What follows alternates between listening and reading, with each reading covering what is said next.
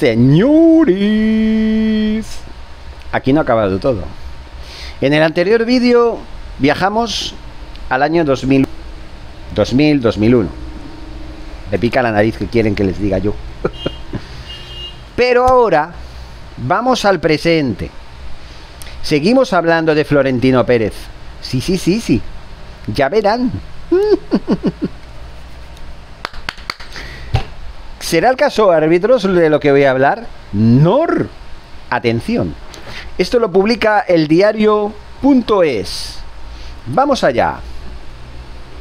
El Real Madrid construirá los parkings públicos que pidió Almeida al ser la única empresa en presentarse al concurso. La compañía Real Madrid Estadio SL presentó la oferta del último día para aspirar a explotar un negocio de 561 millones de euros durante los próximos 40 años. La jornada interior había cambiado su objeto social para incluir la construcción de aparcamientos entre sus actividades. Ahora vamos a la segunda parte. The Telegraph. ¿Saben qué es The Telegraph? Es un rotativo británico que dice lo siguiente. El Real Madrid no explica los motivos del 20% de sus gastos en el pasado ejercicio económico. Buah, madre del amor hermoso.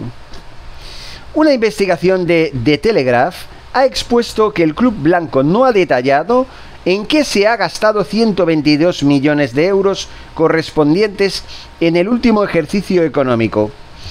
Ué, no es un terremoto, es que se me cayó la... Seguimos, cuidado. Una investigación realizada por The Telegraph ha revelado que el Real Madrid se ha negado a explicar el porqué del 20% de sus costes. 122 millones de euros. No se han contabilizado en los resultados del último ejercicio económico publicado en octubre del 2022.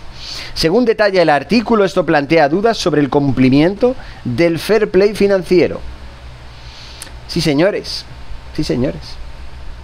¿Saben qué diario es el que ha sacado a la luz esta noticia?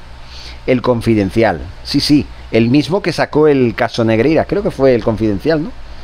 ¿O fue quién? ¿Quién fue? Ahora mismo no sé si fue la, la cadena SER o el Confidencial. Bueno, uno de estos dos. Es igual, aquí es el Confidencial. El diario británico ha detallado que el Madrid destinó 135 millones de euros a la categoría de gastos operativos, de los cuales 122 no tienen ninguna explicación. El club español no ha confirmado ni ha desmentido este hecho. Según siempre, eh, la citada investigación, si estos gastos corresponden a un acuerdo para la futura venta de ingresos de marketing al grupo Providence, pues que lo digan, ¿no? Vale. A excepción de una partida de 13,6 millones de euros a la liga, para los 20 clubes de primera división, el Real Madrid se ha negado a responder a las preguntas específicas sobre la naturaleza de esos 35 millones, pagados a través de la subcategoría de otros gastos operativos. De los resultados del club para el ejercicio concluido el pasado 20 de junio del 2022 perdón, el 30. Me equivoqué por, por 10 días, es impresionante. El acuerdo con Providence empezó en el curso fiscal 2017-2018, cuando aportaron al Madrid dinero en efectivo a cambio de la venta de flujos de ingresos futuros. Desde ese año, la relación se ha mantenido. Las sumas obtenidas de la venta de un porcentaje no especificado de los futuros ingresos por patrocinio que según el club se renovaron en la 19-20. Nunca ha explicado con detalle cómo se devuelve ese compromiso a Providence ni cuánto se paga cada año, según lo expuesto en el periódico británico. Bueno, partimos de la base de que por un lado, pues el Real Madrid tiene el legítimo derecho a no decir cómo hace las operaciones económicas. Pero cuando se trata de demostrar que no hay infracción económica en el caso en el que estamos hablando, que no haya habido incumplimiento del fair play financiero, en como es el caso que parece estar decantado, pues ahí sí tendría que dar alguna explicación. Pero bueno, hay que decirlo claro, estamos ya ante varios casos en los que el Real Madrid no aclara su posición, no aclara el por qué hace las cosas que hace. ¿Por qué te, Florentino Pérez, que tiene una visión empresarial impresionante, hace estas cosas? ¿Y por qué utiliza el Real Madrid para ello?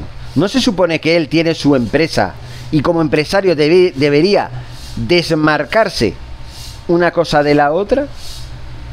Vamos a ver qué pasa, señores, porque esto no tiene, no tiene explicación.